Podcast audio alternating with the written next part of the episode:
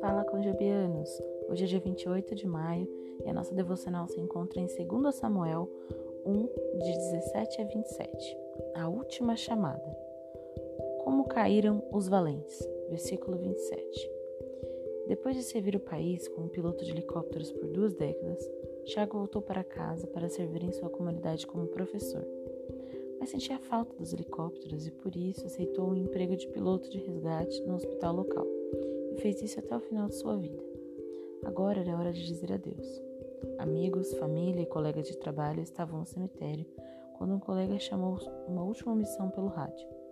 O som das hélices pôde ser ouvido e um helicóptero circulou sobre o jardim. Parou brevemente para fazer sua homenagem voltou para o hospital.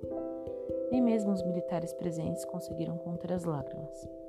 Quando o rei Saul e seu filho Jonatas morreram em batalha, Davi escreveu uma canção fúnebre chamada Cântico do Arco. A tua glória, ó Israel, foi morta sobre os teus altos, cantou. Como caíram os valentes. Jonatas era o melhor amigo e irmão de armas de Davi. Embora Davi e Saul tenham sido inimigos, Davi honrou os dois. Chorem por Saul, escreveu, como choro por você, meu irmão Jonatas.